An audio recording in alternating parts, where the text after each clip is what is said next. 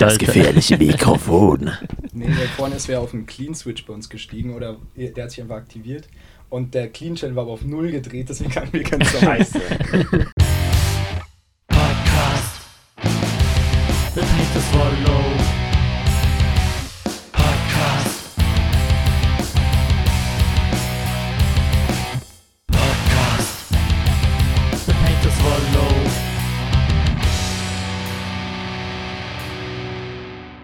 Mammut Warm-Up Interview Runde 2. Wir haben ja gerade schon mit der Mammut Crew an sich gesprochen.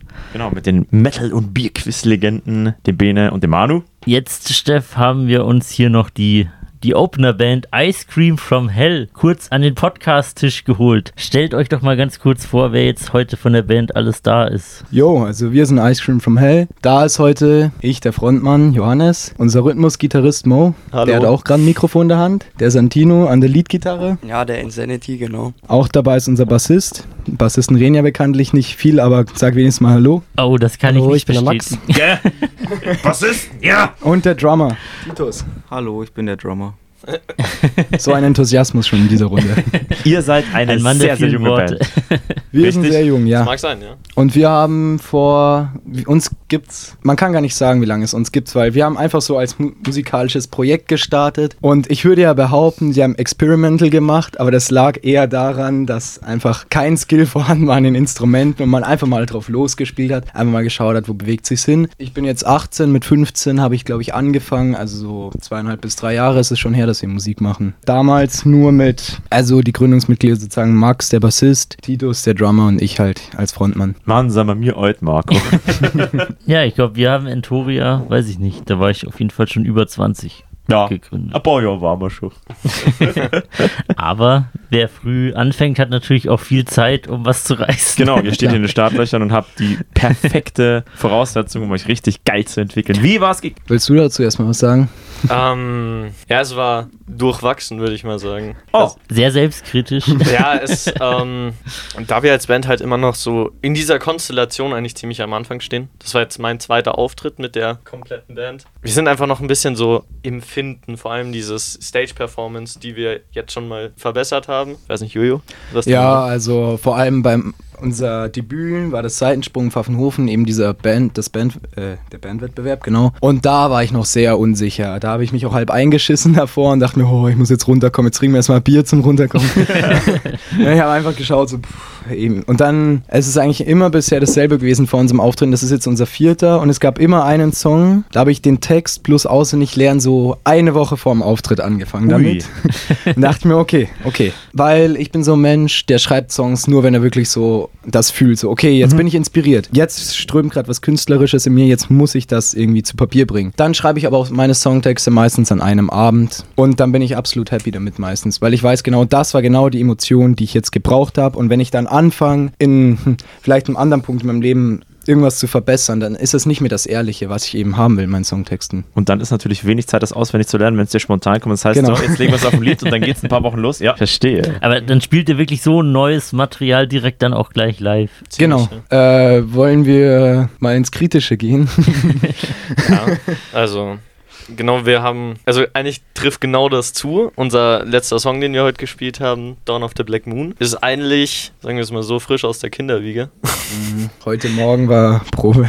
Oh, Oha, das- Endgültig, ja. das ist ambitioniert. Finde ich aber geil. Ja, Dass ihr es durchgezogen habt, finde ich mega fett. das Problem ist auch, da wir halt alle an, an einem ganz anderen Standpunkt stehen. Unser Lead-Gitarrist hier, Sunny, was machst du denn im Moment? Ich bin in der Schule in der 9. Klasse. Jetzt in der 10. Also ich bin 15. Krass. Bin noch nicht so lange dabei. Lang, jetzt ein Jahr war es. Ja.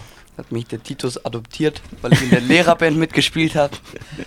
Und dann meinte er so, ja, wir suchen so einen zweiten Gitarristen, hast du Bock? Und da ich irgendwie schon so in so einem Metalhaus aufgewachsen bin, ja, hat das ganz gut gepasst und dann hat man halt sich so angepasst. Mit Lied, ähm, mit Akustikgitarre habe ich angefangen, spiele schon sechs Jahre und E-Gitarre bin ich glaube ich seit zweieinhalb dabei, aber Deswegen müssen wir aus jugendschutztechnischen Gründen heute mit dem ekligen Schnaps passen, weil es nicht legal ist. Achso, habt ihr so Sna äh, Schnaps-Sessions immer? Deswegen heißen wir The Pain to Swallow, weil wir immer im Podcast ein widerliches, hochprozentiges saufen. Naja, ich muss ja noch fahren, aber der wird abgebaut bis 12, oder? Stimmt, du bist ja schon 18, da sind wir 18. rechtlich auf der sicheren Seite.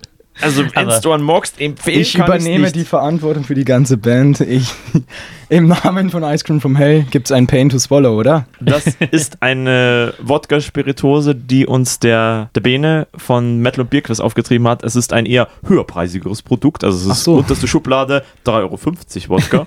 Ach, es schön. ist absolut widerlich. Also wir sind noch jung, da ist sowas ganz normal.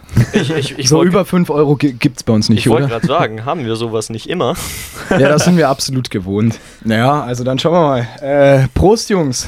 Prost. Prost! Der eklige Schnaps. Wir hatten davon schon, es war absolut grausig. Dafür ist man jung.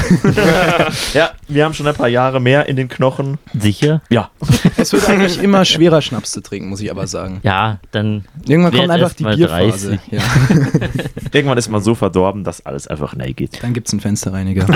gibt, gibt's bei euch denn schon was zu hören? Also, wir haben bei uns in der Schule mal gespielt, den gibt's nicht aus rechtlichen Gründen.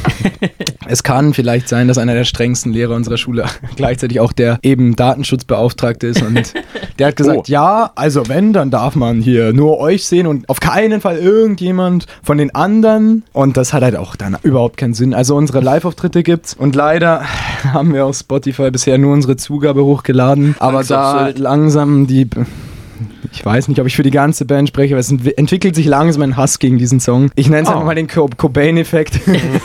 Irgendwann, weil das ist das Problem nicht bei uns. So, wir spielen ja doch eher härteres, muss man sagen. So Richtung, was ist denn das? Death Black Metal eigentlich. Also ganz viel Tremolo-Geballer und alles. Viele. Einflüsse auf jeden Fall. Ja, auf Ganz jeden Fall. viele verschiedene Einflüsse. Ja, klar. Aber das will ich auch eben. Ja, eben. Und dann kommt halt am Ende immer dieser scheiß Punk-Song. Genau. Und alle so, ja, das ist so geil. Und dann auch immer, wenn ich auch zum Beispiel Volksfestzeit haben wir gerade in Pfaffenhofen, dann kommen immer Punks of Sylt, das ist euer bester Song. Und ich denke immer, an diesen anderen Songs habe ich Wochen, Monate geschrieben, habe alles reingesteckt, was ich auch musiktheoretisch gelernt habe, weil gleichzeitig mit der Band habe ich auch angefangen, Musiktheorie einfach auch zu lernen. Hatte ich das oft, dass ich im Unterricht da saß, wir hatten Musikunterricht und ich dachte mir, hm, ist irgendwie schon langweilig, was ich gerade mache. Da habe ich mein Tablet aufgeschlagen, einfach mal so Jazztheorie angefangen zu lesen. Einfach nur, damit unsere Songs einfach mal interessanter werden. Äh, wir haben es ja vorhin auch schon angekündigt, March of the Death, das war so unser erstes Ding, da war gar nicht. Das war einfach dö, dö, dö, dö, dö, dö. So fängt man an. Ja, So fängt man an. Es muss aber auch sein. Es ist aber auch, ich, es, es ist halt, Jojo will es nicht hören, aber March of the Death ist halt einfach der Song von uns, der einfach die Crowd bewegt ab irgendeinem Punkt. Es ist dann einfach so wie, ich bin vorher auf der Bühne gestanden und habe gemacht, das heilige Zeichen, dass sich die Wand öffnen muss. Er ist super gewesen, also wirklich alle Leute sind drauf eingestiegen und dann haben wir einfach Die, Crew, die losgelegt. Crowd hat's gekickt. Ja, absolut. Und genau das ist auch der Punkt von diesem Voll. Song. Man kann es ja an so vielen Bands auch sehen. Allein, okay, das ist jetzt vielleicht im Moment ein kritisches Thema, aber Rammstein. der Kerninhalt liegt halt einfach manchmal in dem ganz simplen Zeug, was man macht. Musikalisch. Richtig, Ja. ja. Ich finde immer persönlich, gerade im Underground ist es cool, wenn die Band, wenn man sieht, dass sie eine Mords Gaudi haben, so diese, diese Black Metal-Attitüde, ich würde sogar sagen, diese Rammstein-Attitüde, dieses auf die Bühne stellen und sagen, Servus, da sind wir, und dann spielt man was und dann Wenn überhaupt, ich glaube, Rammstein Sicher. sagt sowas gar Ja, nicht. genau. Das, ist, das ist im Underground so ein bisschen schade, weil da geht, weil die Leute kommen zum Feiern her. Klar. Weil sie kennen viele von den musikalischen Einflüssen oder von dem, was spielt, nicht so wirklich. Die sagen, ja, wir wollen eine Gaudi haben. Ja. Und wenn die Band Gaudi macht, kommt das mega gut an. Ja.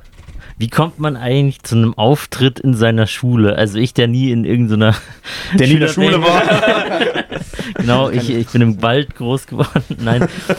Aber äh, fragen die, sagen die da, wir haben hier einen Slot auf der Bühne frei, will irgendwer da spielen, Genre unabhängig oder wie, wie kommt sowas zustande? Ja, also genau so war es eigentlich. Die hatten auch überhaupt keine Ahnung, wer wir sind. Und haben gesagt, ja, ihr spielst doch in der Band, oder? Ja. Ja, wollt ihr da spielen am Sommerfest? Äh, ja, da haben wir eben gespielt am Sommerfest. Also das ist eigentlich ein witziger Auftritt, kann ich mal ein bisschen erzählen. Wir waren im Soundcheck und wir waren alle gerade voll im Vibe. Es war eigentlich eine coole Akustik in der Aula, muss man sagen. Und ich war so voll bereit, wir ziehen das jetzt durch. Wir flashen mal die ganze Schule weg. Wir spielen jetzt harten Metal in unserer Schule. So. Geil. Wir schreiben hier Gesch Schulgeschichte. Dann kam der Herr Schulleiter zu uns und eine Musiklehrerin, ja, das ist viel zu laut, das muss viel leiser. Und zu dem Zeitpunkt dachte ich, nein, wir spielen hier Metal. Und ich hatte richtig schlechte Laune. Ich glaube, ich hatte selten, ich war nicht mehr nervös, ich war einfach angepisst und hatte keine Lust mehr. Ich dachte mir, jetzt gehe ich gleich. Und dann haben wir es durchgezogen. Und dann kam der Plot-Twist. Unser Schulleiter, das ist tatsächlich ein ziemlich harter Black Metaler und alles. Uh. Wir haben sehr viel Crowd-Movement trotzdem gehabt. Das ist für die Schule was krass. Und ich meine, die meisten, was hören, machen heutzutage irgendeine scheiße Rap oder so ein Mist. Genau. Und die haben so, auf einmal hat irgendwer von der Seite geschrien, Herr Boshoff, das, also so heißt unser Schulleiter. Da habe ich da, mir gedacht, jetzt wird's. Und dann habe ich geschrien, ja, Herr Boshoff, nach vorne mit Ihnen. Und dann stand unser Schulleiter mitten im Pit und hat, ist so abgegangen. Geil. Und es gibt auch viele Videos davon, nicht von uns. Wir sind da fein raus aus dem Schneider. Es ist einfach historisch für uns gewesen. Und wir hatten trotzdem, muss ich sagen, mega Spaß. Der Schulauftritt lief auch ehrlich gut. Hatte mega Spaß, ja. Richtig sweet. Aber witzig, dass der Schulleiter Black Metaler ist. Das ist, äh, Das muss ein ehrenhafter Schulleiter sein. Äh, Sekunde, der Drummer möchte noch was dazu sagen. Ja, also zu dem Auftritt sind wir so gekommen, dass quasi ich eigentlich schon in zwei anderen Bands mitgewirkt habe, in zwei Jazzbands, weil ich bin nämlich eigentlich gar kein Metal-Drummer.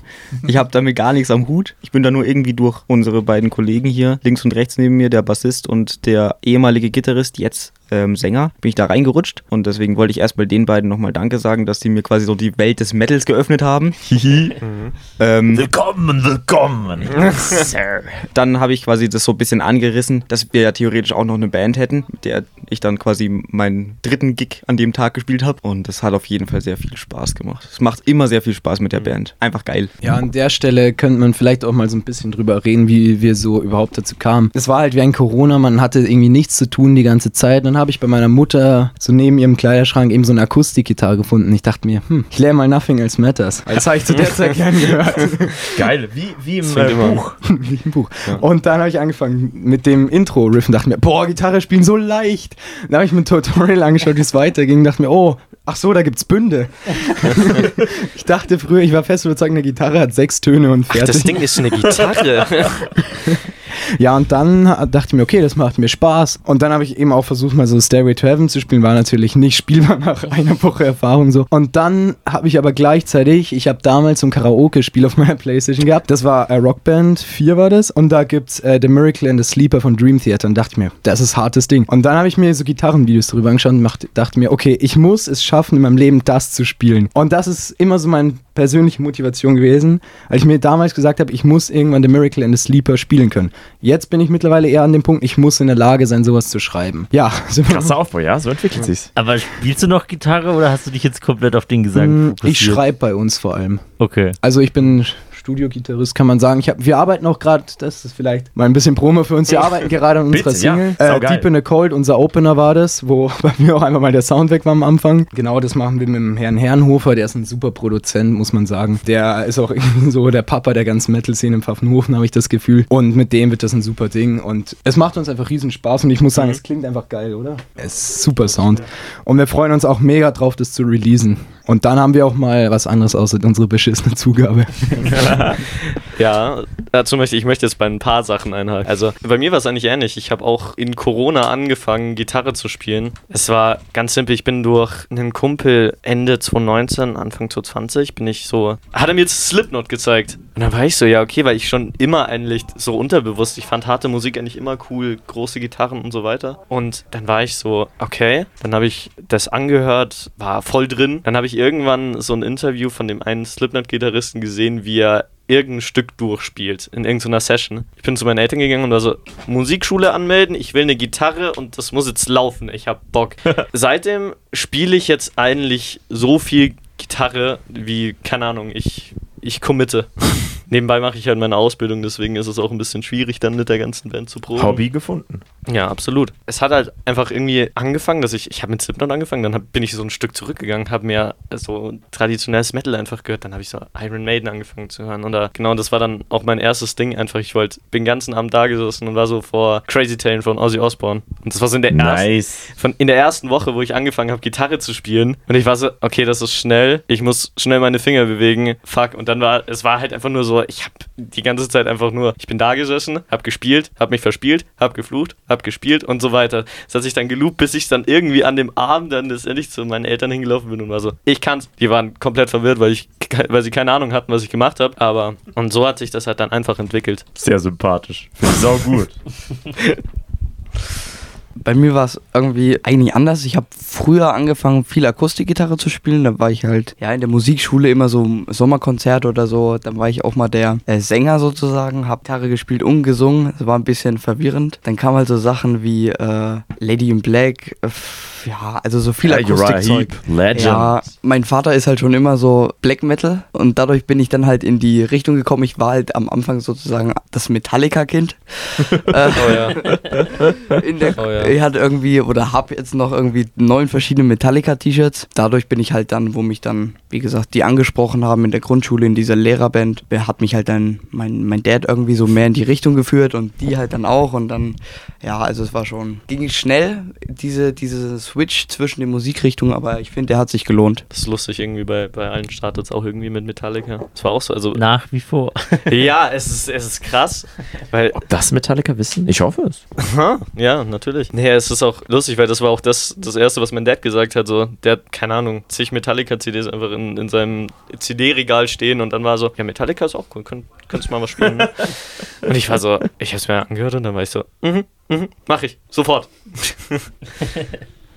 Sehr cool. Man hat heutzutage irgendwie noch viel mehr das Gefühl, dass Metal noch eine viel größere Nische geworden ist, als es vielleicht früher mal war. Könnt ihr das auch bestätigen oder gibt es bei euch doch viele? Ja, auf jeden Fall muss man das sagen. Und ähm, gut, während Corona habe ich auch viel einfach so online mit Leuten geschrieben. Also sage ich mal, zwei von 100 Leuten vielleicht maximal gefühlt hören da wirklich noch aktiv Metal. Und wenn, dann hören die halt einfach viel so, was weiß ich was, so was an der Grenze, so dann eher Richtung Rock vielleicht, so ACDC.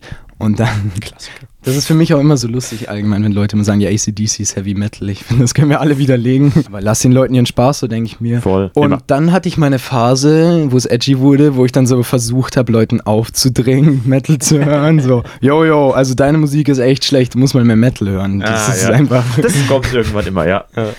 Und mittlerweile mache ich mich da eigentlich viel so drüber lustig, dass wir ja so die Außenseiter sind und so. Im Endeffekt komme ich mit vielen Leuten klar. Trotzdem, also ich glaube, vieles einfach auch, wie man was rüberbringt. Weil ich habe auch oft nach unseren Auftritten gehört, ja, ich bin ja eigentlich kein Metal-Fan, aber ihr habt das heute abgerissen. Oh ja, das ist auch so ein Klassiker. Das Ja, ist, das, da fühlt man sich auch irgendwie so geehrt, irgendwie so. Dass man trotzdem halt Leute einfach abgeholt hat, obwohl es eigentlich so gar nicht deren ihr Musikgeschmack ist. Ja, die Leute sind immer so ein bisschen festgefahren, weil ich höre jetzt nicht viel aus vielen verschiedenen Genres, aber es gibt, ich würde nie behaupten, dass es ein Genre gibt, wo ich mir von Haus aus nichts gefällt. Inklusive Schlager. Ja. Cindy und Bert sind gut. ja, weil die auf äh, Paranoid von Black Sabbath ein Lied gemacht ist haben. alles, alles was Das ist sick. Persönliches. Ja. Und das ist einfach das Schöne, dass wir eben nicht das haben, dass jeder sagt, okay, diese Band, die ist gut, die hören alle. Und das ist, glaube ich, genau das, was wir eigentlich vermeiden wollen mit Musik, dass wir trotzdem eine riesen Vielfalt haben. Und auch wenn, wenn man mal ein, versucht, aus einer objektiven Sicht daran zu gehen, okay, der Song, der hat die größten Basic-Akkorde, der ist in vier Vierteln, da ist nichts Besonderes an der Produktion. Das heißt ja nicht gleich, dass es schlecht ist. Es, muss, Ja, es gibt genau. immer Leute, denen das gefällt. Und das ist ja auch absolut okay so. Punks auf Sylt von unser, das ist ja wirklich, das sind die drei Punk-Akkorde. Akkorde. Und das Einzige, was vielleicht die Leute rausbringt, ist es, dass es dreimal vier Viertel sind und nicht viermal vier Viertel. Aber die Menschen feiern es. Ich finde den Song auch lustig. Ich mag ihn gern zu spielen. Ähm, ob er jetzt aufs Album soll oder nicht, also. Nein. Ich glaube. Deine Kollegen fürchten sich schon so, ah, er Wir sitzen gerade alle ganz, ganz angespannt hier drin, ja. Aber jetzt müsst ihr ihn veröffentlichen, weil sonst können wir den, den Podcast veröffentlicht ist er ja schon. Achso, ja, Der ist veröffentlicht, ja. Der Twist, ja, der ist tatsächlich schon da und den kann man auch ganz, ganz, ganz, ganz, ganz oft streamen. Wenn man man sagen. will. Wir hauen ihn auf jeden Fall in die Podcast-Playlist. Um Gottes Willen. Fall. Das ist nämlich das zweite Problem. Da, dadurch, dass es der einzige Song ist, den es bei uns äh, bisher gibt, verzerrt er irgendwie so ein bisschen das Bild, so Das wer wir sind. Ja, wahrscheinlich gehen jetzt viele mit anderen Erwartungen ran, wenn sie Genau. denken, Mhm. es, alles geht komplett in diese Richtung. Aber naja. Dann nur an euch äh, ist es ja Motivation, so schnell wie möglich noch mehr rauszubringen. Auf Ja. jeden Fall. Und jetzt, wo uns wirklich einer bei der Produktion auch hilft, läuft das auch. Auf jeden Fall. Dieses sagenumwobene Lied. Ist schon irgendwie magisch. Also es war, es war so, ihr habt den, den das erste Mal habt ihr das auf dem Seitensprung gespielt. Ja. Ne? Nee, Ich habe es das erstmal bei mir im Keller zu Hause. Ja, gut. Fair. Da bin ich noch stramm in der Crowd gestanden, ne? als Supporter dieser Band, weil ich zwischendrin, also ich war schon mal in der Band, bin dann zwischenzeitlich wieder rausgegangen, weil ich einfach viel zu viel um die Ohren hatte. Ich hatte einfach keine Zeit, mich richtig drauf zu konzentrieren. Und dann bin ich am Seitensprung gewesen und es war einfach, die, die haben einfach einen nach dem anderen rausgehauen. Und zum Schluss kam natürlich Punks auf Sylt. Was so Wahnsinn war, einfach zum Schluss hat die Crowd einfach von selbst ein Movement gestartet. Das ist Wahnsinn. Weil es hat sich dann einfach so eine riesige Bolognese gebildet, ohne irgendwas. Sie haben angefangen zu spielen und dann hat sich eine riesige Bolognese gebildet. Alle haben mitgemacht und es war eigentlich die krasseste Stimmung auf diesem ganzen Festival, obwohl man eigentlich noch nie was gehört hat von den Leuten. Richtig sweet. Ja, es ist Wahnsinn. Dann gebe ich an allen den Tipp raus, verfolgt euch weiter, damit Sie auch die neuen Songs mal dann anhören können. Und ich würde sagen, wir kommen jetzt hier zum Ende, denn Ja. ich höre schon die ersten Töne von Fair of the Forgotten und die wollen wir uns ja jetzt alle noch anschauen. Ja, Natürlich. Auf jeden Fall, ja. Vielen herzlichen Dank, dass ihr bei uns wart. Wir sagen danke. Hat Und mega sehr Spaß gerne. gemacht. Startet ordentlich durch. Ihr seid ja ganz am Anfang. Ja. Richtig krass. Also ich hoffe, dass wir uns in ein, zwei Jahren wieder hier im Podcast treffen. Ja, gerne. Also wie gesagt, es war schon immer so ein Traum. Also wir sind jetzt schon seit drei, vier Jahren, nee, nicht ganz so lang. Die letzten drei, vier Mammut-Festivals waren wir immer dabei und dann haben wir uns einfach aus Spaß beworben fertig.